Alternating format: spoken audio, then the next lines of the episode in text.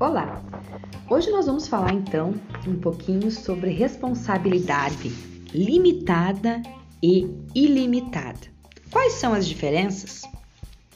Bom, vocês já notaram que muitas empresas têm um LTDA limitada no nome, mas nunca entendeu o motivo?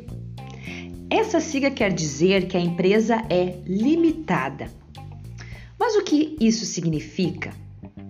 Foi pensado nisso que eu resolvi fazer então esse podcast para a gente conversar e explicar um pouquinho de o que, o que são as empresas de responsabilidade limitada e ilimitada e quais são as suas diferenças.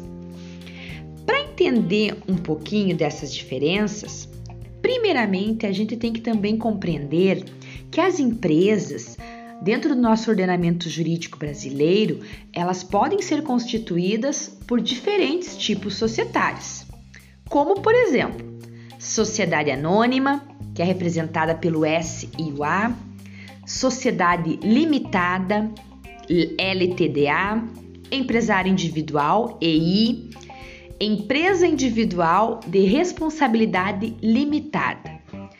Cada um deles tem suas regras, direitos e deveres. E a escolha do tipo de sociedade depende do que? Depende de fatores como a quantidade de sócios no momento da sua constituição e a responsabilidade que cada um deles assume frente a esse negócio. Bom, vamos ver então agora quais são as sociedades limitadas e como a responsabilidade limitada e ilimitada muda de acordo com essa classificação.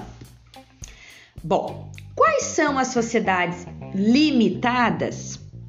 Sociedades de responsabilidade limitada são aquelas em que os sócios não podem ser responsabilizados pelos prejuízos do negócio para além das suas cotas de participação no momento então da abertura dessa empresa.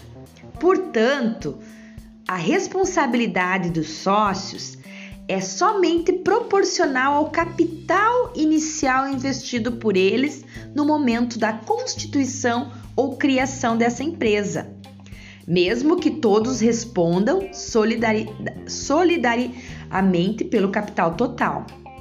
Isso significa, gente, que o patrimônio social da empresa não se confunde com o patrimônio individual dos titulares, que fica protegido em caso de uma falência, débitos, disputas judiciais, enfim, da empresa. Por esse motivo, as sociedades limitadas são as mais comuns no Brasil Vou arrolar então alguns nomes de empresas que, de acordo com o nosso ordenamento jurídico, são consideradas de responsabilidade limitada. Sociedade limitada, empresa individual de responsabilidade limitada, que responde através da sigla EIRELI, sociedade limitada unipessoal. Bom, esses são as três então que têm no momento que se constituem a sua responsabilidade dos sócios limitada. Bom, vamos agora conceituar o que, que quer dizer responsabilidade ilimitada entre os sócios. Sociedades ilimitadas são aquelas em que a responsabilidade dos sócios não é restrita somente ao valor das suas cotas capitais. Isso quer dizer então que o patrimônio pessoal da pessoa física dos sócios pode ser comprometido em caso de falência e dívidas dessa empresa. Essa é a característica que o Código Civil nosso, então, define para diversos tipos de sociedades, como sociedade em comum, sociedade em nome coletivo e a sociedade em comandita por ações.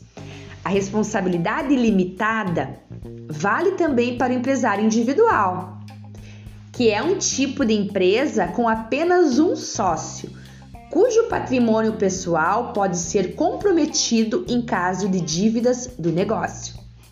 Para constituir uma empresa como empresário individual, não é necessário apresentar um capital social mínimo, bem diferente da EIRELI.